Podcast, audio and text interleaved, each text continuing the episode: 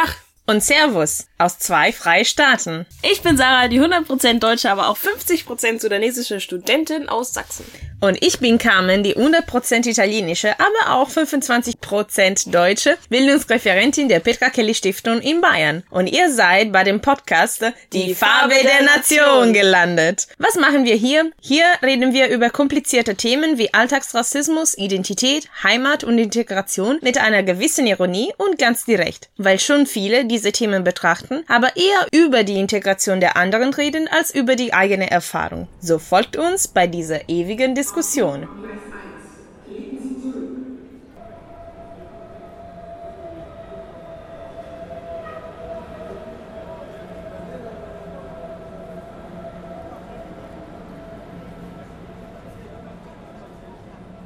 Und wie letztendlich häufig gemacht, kommentieren wir heute eine Vokalnachricht, die uns eine Freundin geschickt hat.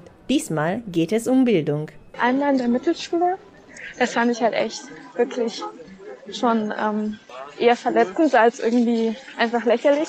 Da waren wir bei dem bei der Arbeitsagentur für ja bei der Arbeitsagentur mit der Schule. Das war glaube ich in der achten oder neunten Klasse und äh, da wurde uns halt äh, unsere Jobmöglichkeiten und Weiterbildungsmöglichkeiten fest vorgestellt und da waren wir in dem Unterricht in so einem Computerraum halt. Und da hat uns halt eine Dame eingewiesen, hat uns erzählt, was sie heute so besprechen wird, was man nach dem Hauptschul-, nach dem Realschulabschluss alles für Möglichkeiten hat. Und genau, und wir hatten halt, achso nicht, sorry, normalerweise wäre das nur für Realschüler gewesen, aber einer von der, der den Hauptschulabschluss angestrebt hat aus unserer Klasse, ist trotzdem mitgekommen, weil er das Potenzial hatte, dazu weiterzumachen. So, und da war der halt dabei und die Dame wusste das halt, aber sie wusste nicht, wer die Person, die normalerweise mit dem Hauptschulabschluss absolviert, unter uns ist. Und das hat, dann hat sie halt den Raum gefragt so, und wie ich weiß, ist heute ein Hauptschüler unter euch. Und ihre allererste Reaktion war es, mich zu fragen. Ich bin, also wohl bemerkt, die einzige schwarze Person dort gewesen. Und äh, sie hat direkt gedacht, dass ich die Hauptschülerin bin. Ja. Also, ja, ihr habt diese Nachricht gehört von Sarahs Freundin. Als wir das gehört haben zum ersten Mal, habe ich Sarah gesagt auf einen gewissen Punkt, oh oh, I know where this is going. Ähm, als sie gesagt, äh, erwähnt hat, dass die Frau nicht wusste, wer genau aus welchem quasi Schulhintergrund gekommen ist. Ja. Ich glaube, da hatten wir so beide diesen Moment einfach. Ah, okay. So, man weiß einfach, wohin das führt. Ja. Das ja der Klassiker ist, also wo Stereotype bedient werden. Ähm, ja, Schwarze sind dann Arme und haben unbedingt automatisch schlechteren Bildungshintergrund und so weiter und so fort. Nicht nur Schwarze, eigentlich alle Menschen mit Migrationshintergrund, auch aus Südländer, also ich meine, in der 60er, 70er Jahre muss es nicht anders gewesen sein für Gastarbeiter aus Griechenland und Italien. Ja. Also ich kenne viele, denen quasi Geschichten, ja, aufgrund der Migrationsgeschichte deren Eltern, äh, ja, im Bildungssektor schlechter gewesen ist, weil, weil sie einfach zu groß waren, als ihren Eltern umgezogen sind und kein perfektes Deutsch wirklich lernen könnten zu dem richtigen Zeitpunkt, wo man noch äh, über das eigene ja, Zukunft, die eigene Zukunft entscheiden kann. Auch weil dank unserem wunderbaren föderalen System, wo alles anders ist, äh, vor allem in Bayern, wo man kaum äh, die Möglichkeit hat, über deine, seine Zukunft zu entscheiden, es ist alles notenbedingt äh, und ich finde das richtig krass. Also wir hatten eigentlich gestern Abend bei unserem Spaziergang in Leipzig thematisiert, gell? Ach ja, mit, wegen mit, meinem... Ähm, wegen deinen Noten und, ja. und, und den, wie, wie man in der Uni sich anmeldet. Möchtest du das erzählen? Ähm, ja, also ich meine, das ist ja jetzt kein Geheimnis. Ich hatte halt jetzt nicht den besten äh, Notendurchschnitt in meinem Abitur. Also, ja. Keine 4, 3 oder 5, ja? Also wir reden 2,4. 2,4, genau. Also es ist nichtsdestotrotz, also nicht schlecht. Danke. Aber es ist jetzt halt auch nicht das Beste so. Und das Niveau tendiert ja auch doch nach oben. genau, und ich habe das jetzt schon öfter bemerkt, dass Leute gern aussortieren, was es angeht. Und gerade bei der Uni Leipzig habe ich irgendwie eine doofe Erfahrung gemacht, weil da halt quasi nur nach dem NC gefragt wurde. Hm. Ähm, also, genau, und halt nur nach meinem No- Notendurchschnitt. Und der ist halt nicht gut und dementsprechend wurde ich auch nicht angenommen. Ja. und ja, ich finde es halt traurig in dem Sinne, weil da ist ja auch eine Geschichte dahinter. Hm. Ähm, ich wurde halt in der Schule echt fertig gemacht. So, das hatten wir ja schon mal in der Folge thematisiert. Und Hm. Es war nicht einfach für mich, überhaupt diesen Durchschnitt hinzukriegen. Gerade weil auch Lehrer mich gerne mal benachteiligt haben. Oder ähm, ja, mir für Aufgaben schlechtere Bewertungen gegeben haben als für andere Schüler.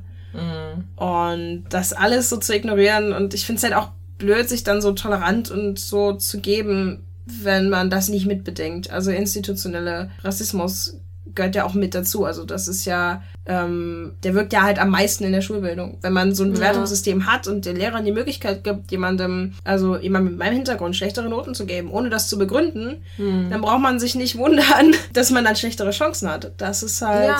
Ja, und dass Ja. dann auch diese Stereotype weiterhin bestätigt würden. Also, wenn man die Leuten keine Chance gibt, auch in der zweite, dritte, vierte Generation äh, sein Bildungsniveau zu verbessern, beziehungsweise überhaupt irgendwas zu erreichen, wo man ja sich als erfolgreich erfüllt in der Arbeit fühlen kann, dann werden auch die künftige Genera Generation, keine Ahnung, deine Kinder ähm, auch unterschiedliche Role Model, also Vorbilder sehen, was sie überhaupt können und dürfen erreichen. Ja.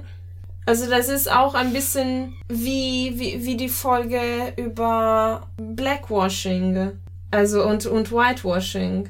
Also wenn man sich nicht in der Gesellschaft repräsentiert sieht, in Rolle, die man erreichen möchte, keine Ahnung, erfolgreiche, dann wird es man nie zu dir kommen, dass ich auch kann, keine Ahnung, Arzt werden oder Jurist, solche Sachen. Ja, das ist halt traurig, ne? Das ist halt, ja, klar, also wenn du halt von, von Schülern wie Lehrern fertig gemacht wirst, dann hast du auch nicht die Energie, da jetzt noch. Ich meine, es, es, es zählt ja jetzt auch zum Beispiel so Vorträge oder solche Sachen mit rein. Und ich habe immer Angst vor meiner Klasse gehabt, weil ich halt immer nur irgendwelche Sachen an den Kopf geschmissen gekriegt habe, bei Vorträgen vor allem ganz viel. Und dann hatte ich immer so eine, so eine furchtbare Angst äh, vorzusprechen, dass ich teilweise entweder die Vorträge gar nicht gemacht habe, dann habe ich lieber die sechs gekriegt und oder ja, war halt so aufgeregt, dass ich es verkackt habe. Ähm, das war auch bei meiner äh, GRW-Prüfung zum Beispiel so, also bei der großen Prüfung. Äh, GRW ähm, ist äh, Politik. Also tatsächlich, eigentlich habe ich davon schon Ahnung. So, Ja. habe mich damit auch viel beschäftigt vorher. Aber meine ähm, GRW-Lehrerin hat mir sehr klar gemacht, dass die nicht möchte, dass ich eine gute Note kriege. Und dass sie What? nicht sieht, dass ich das verdient habe. Und hat gesagt, ja, ich werde dich alles zu Afrika fragen und ähm, solche Sachen. Also ganz, ganz bescheuert. Ja, und dann war ich tatsächlich in der Prüfung so dermaßen aufgeregt, dass ich einfach die ersten paar Minuten gar nichts mehr sagen konnte. Und sie hat auch die ganze Zeit während der Prüfung mit ihren Nachbarn da geredet und ähm, irgendwelche herablassenden Kommentare abgegeben und so. Und das war für mich die unangenehmste Situation der Welt. Ja, also ich wollte einfach nur, dass es vorbei ist. Ich habe wirklich alles verkackt. Ich konnte nirgendwo richtig antworten, weil ich einfach so fertig war. Und ja, das ist halt, ja, gerade in dem Thema, was mir eigentlich wichtig ist. Ne? Also es war ja halt Politik, aber und außerdem hat sie mich zu nichts, was mit Afrika zu tun hat, am Ende gefragt. Ich glaube, das durfte sie auch gar nicht, aber das hat sie mir so angedroht, weil sie meinte, ich muss mich ja auskennen mit allen afrikanischen Ländern. Ja, ja, klar. Ja. Weil jeder Europäer sich perfekt mit alle einzelnen europäischen Ländern kennt. ja. Ja. Es ist. Keine Ahnung, ich bin immer noch sehr beeindruckt von, von der ganzen Folge, die wir heute aufgenommen haben. Und auch von der Vielfalt der Vokalnachrichten, die wir von Freundinnen und Bekannten bekommen haben. Ähm, ich habe irgendwie gerade nicht mehr die Kraft, so lustig zu sein und leichte, äh, mich darüber zu unterhalten. Vor allem, weil ich für einmal finde, dass, also ich bin wirklich hierfür überzeugt, dass Bildung eine Schlüsselrolle hatte für viele Sachen, die unfair sind in dieser Welt. Und dass es immer niedergespielt würde im Sinne von, äh, ja, das hat keine Bedeutung, außer für die Leute, die gerade Kinder in der Schule haben. Was komplett bekloppt ist, weil mit Bildung vertreibt die, die ganze Gesellschaft weiter. Es geht äh, um, ja, Chancenmöglichkeit für Leute von unterschiedlichen Schichten. Es geht um politische Bewusstsein, weil wenn die Bildung allgemein besser für alle ist, dann bilden wir auch Bürgerinnen und Bürger, die bewusster sind und mit dem anderen Menschen umgehen. Also klar, es muss nicht eine Gesellschaft entstehen, wo alle in der Uni gehen und alle promoviert haben. Jeder Arbeit hat seine Würde und Relevanz von äh, Müllabfuhr bis zur Chirurgen, Hauptchirurgen in, in keine Ahnung, in, in den Krankenhaus. Aber es macht mich wirklich wutend das ist wirklich, es hat eine zentrale Rolle und äh, ich, ich, ich, ich habe keine Witze. Ich finde keine Witze. Das tut mir leid. Das ist, glaube ich, in Ordnung.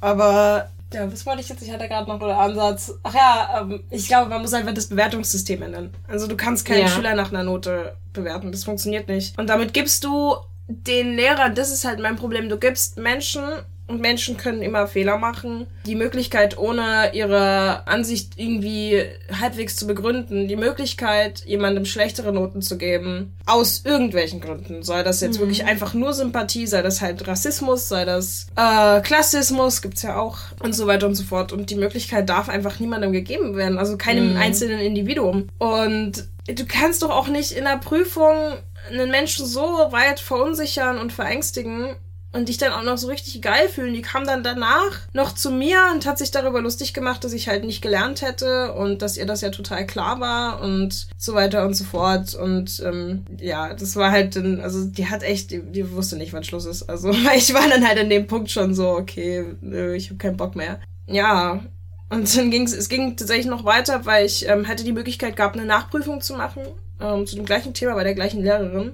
Und ich habe halt gesagt, nee, das mache ich nicht. Ich nehme die meine Abiturnote so wie sie ist. Ich habe keinen Bock mehr. Ich möchte, dass das vorbei ist. Dann hat äh, meine, also die Lehrerin, mit die das mit mir besprochen hat, äh, meine Tutorin, hat gemeint, ja, du warst halt schon immer so ein bisschen, äh, du hast dich ja noch nie so engagiert und so und warst ja schon immer so ein bisschen, ähm, oh, wie war denn das Wort? Ähm, also als hätte ich, ich habe, ich habe nicht so richtig Ziele. So. Ähm, weil ich das nicht machen wollte, weil ich, also ich hätte halt die Möglichkeit gehabt, äh, von 2,4 auf 2,3 zu gehen, übrigens. Und ja, dann hatte ich halt diesen Vorwurf noch gekriegt. Es war dann halt so, ja, aber sie waren nicht dabei. Also ganz ehrlich, das hätte ich mir, selbst, selbst wenn ich die Möglichkeit gehabt hätte, noch eine 1,5 zu kriegen, hätte ich das nicht gemacht, weil ich hätte nicht nochmal diese Prüfung durchgestanden. Das hätte ich einfach nicht hingekriegt. Ja, und dann durfte ich mir halt das noch anhören. Ich wäre ja faul und ich möchte es ja nur nicht machen, weil ich keinen Bock habe und so. Und halt diese ganze emotionale Erpressung, die damit. Und, und auch dieser, ja, diese Schikane, die da mit drin war, ne? Also das hat mich echt richtig kaputt gemacht ähm, in dem Moment. Aber das ist halt, keine Ahnung. Die hat auch nie von mir groß erwartet viel. Deshalb, das, da sind wir auch zurück bei der Sprachnachricht. Es wird halt ja, das wurde nie von mir erwartet, dass ich besonders gut bin in der Schule. Und ich glaube, das macht auch was mit den Menschen irgendwie. Also, dass halt niemand so richtig an, an dich glaubt, so von den Lehrern. Ich finde das eigentlich mhm. ganz wichtig, dass jedem auch das gleiche Vertrauen gegeben wird, dass du was schaffen kannst und dass du mhm. das hinkriegst und nicht, du machst das doch eh nicht. Und dann hast du auch keinen kein Bock irgendwie. Also, eventuell noch so eine Trotzstimmung, so von wegen, ich zeig's denen allen, das habe ich halt vielleicht ein bisschen entwickelt, aber